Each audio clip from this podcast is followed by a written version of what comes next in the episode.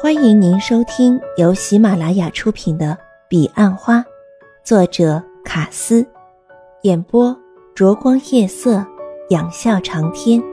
欢迎订阅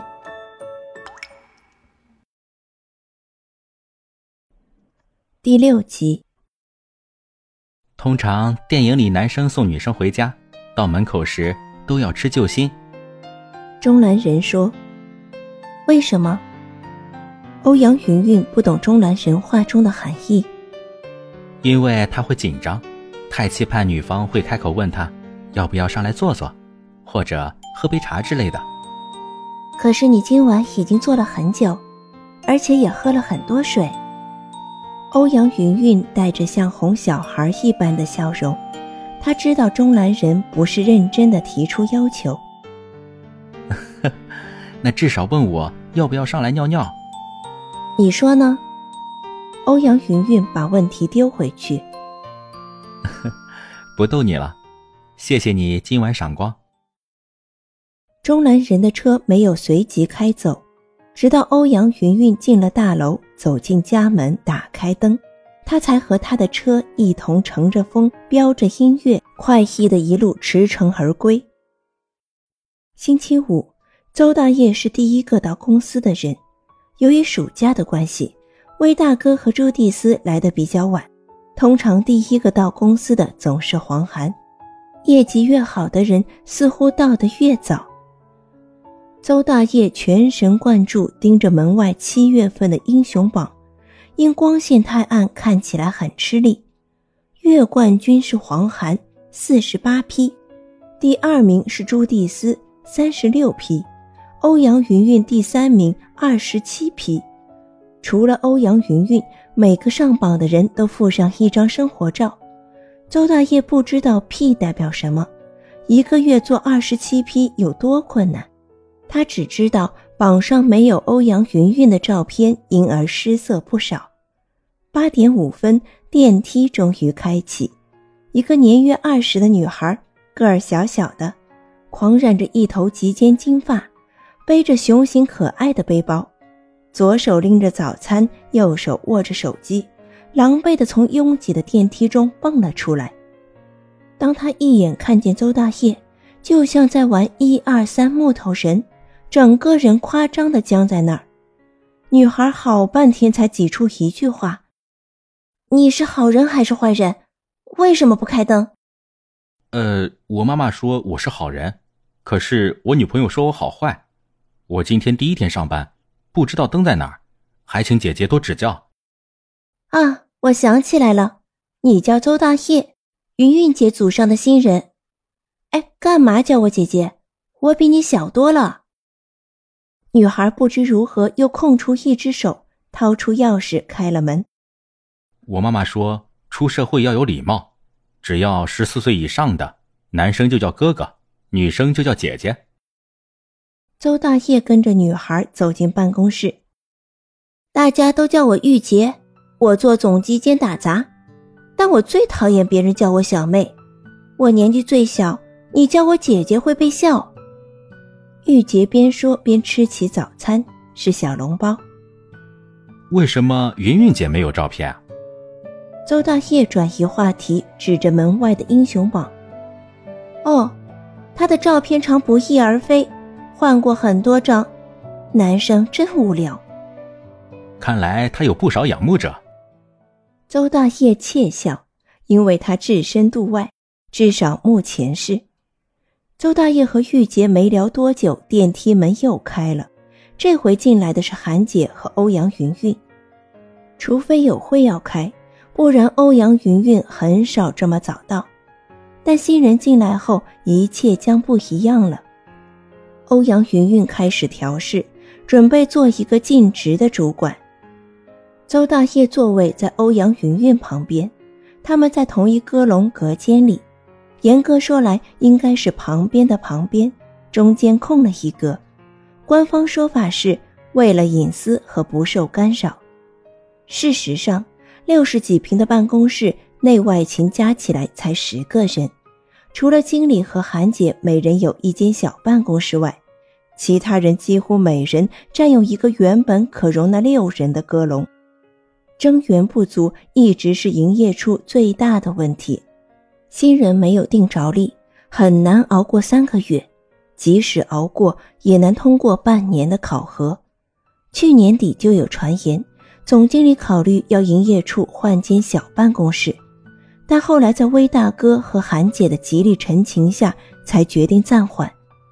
但无论如何，看来搬家是迟早的事。欧阳云云帮周大业安顿完，便带着他认识环境。除了每天排满的课程，并开始学习写周日报报表。周大业目前最重要的工作便是考试。任何一个保险从业人员都是从考完试拿到证照开始，这是一个充满传奇、极具挑战性的工作。没有人能预期你的未来，包括你自己。每个人都有潜力。但大多数人都不懂得运用。主管的工作只是协助你发挥潜力，从每天、每周、每月，无时无刻，一步一步的细节开始。欧阳云云读了一段揭露于美国一位成功的保险主管的话，这句话也成了他和邹大业间的第一份白皮书。早会时，威大哥正式介绍邹大业。从此，邹大业成了公司的一员，要拿到证书才行。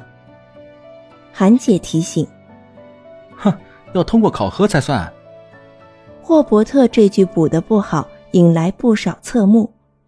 下午，钟兰人进办公室的时候，欧阳云云出去帮一个客户办理赔，看到坐在欧阳云云位置边的邹大业，钟兰人立即前去攀查。在搞清楚情况之后，钟兰人随即回位搬来一箱的文具：笔记本、电话本、铅笔、原子笔、签字笔、橡皮擦、橡皮筋、立可白、档案夹、笔筒、胶水、剪刀、指甲剪、小镜子、空白磁片、订书机、订书针、回纹针、计算机、打孔机、标签纸、手机架。茶杯、保温杯、茶叶、三合一咖啡、口哨。邹大业喜出望外，在确定这些高级的文具可以免费取得后，他便有一种隐约而微妙的感觉。他不敢就这样收下，随手拿起了口哨和镜子，疑惑地看着钟兰人。哦，那是给女生防身和勾引男人用的，看来你用不到。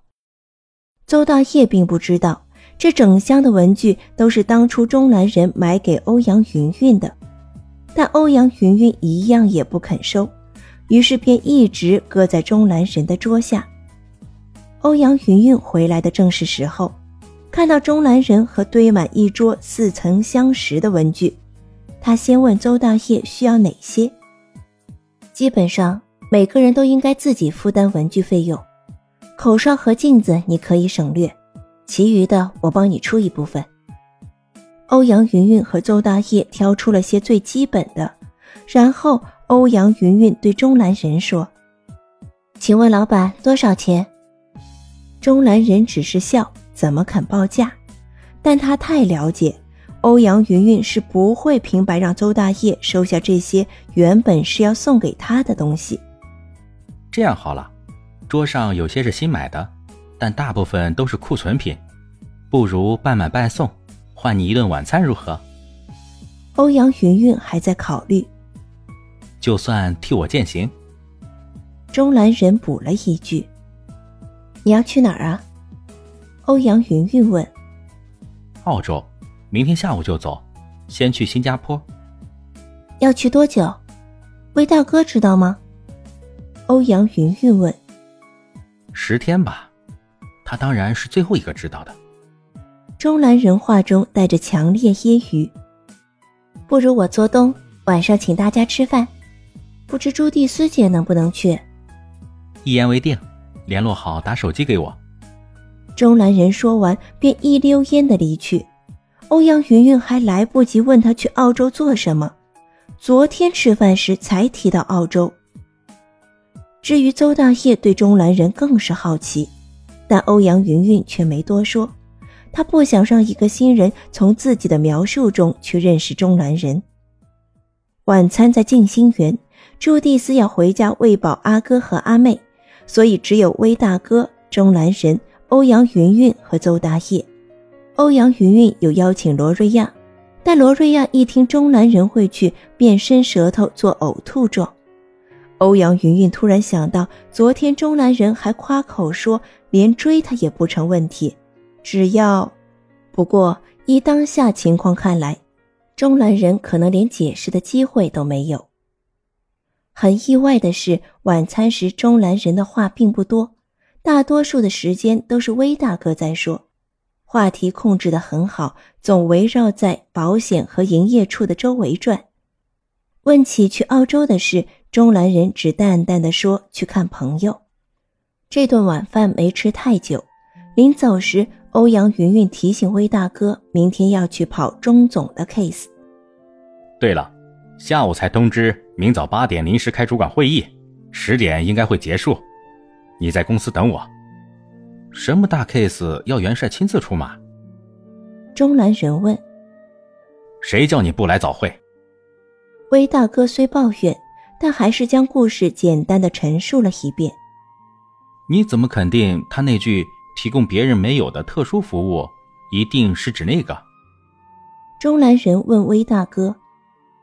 这我问过欧阳云云，她的感觉很强烈。魏大哥说着，把目光移送到欧阳云云身上。欧阳云云没开口，他实在很不想谈这件事。他眉头轻蹙。用着三分的倦意回答了钟兰人，虽然威大哥比较顺路，但还是由钟兰人争取到载欧阳云云回家。你有驾照吗？钟兰人问。刚出社会没多久，我拿到第一个月薪水就去学，考上后一直到今天都不敢开。欧阳云云说。很多感染的女孩都跟你一样，感染不止开车恐怖。停车更恐怖。我今晚坐没多久，而且水刻意喝的很少。钟兰人到楼下时对欧阳云云说：“晚安。”欧阳云云轻关车门，没有回应钟兰人的话，却给了他浅浅一笑。这浅浅的笑意映在钟兰人眼底，正如初秋这美丽的夜，微风惹俏，只轻姿摇曳，便将整季的酷热驱散。第二天，欧阳云云九点进公司，韩姐打好一份建议书，正准备出门。全公司就剩欧阳云云一人。韩姐建议欧阳云云将门反锁，欧阳云云接受。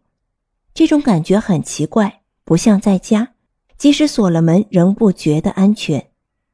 不久，便接到钟总的电话，提醒欧阳云云不要忘记十一点的约会。欧阳云云只说会准时到，一直等到十点一刻，威大哥仍未出现，连电话也没打来。欧阳云云打了几通去，对方却一直没开机。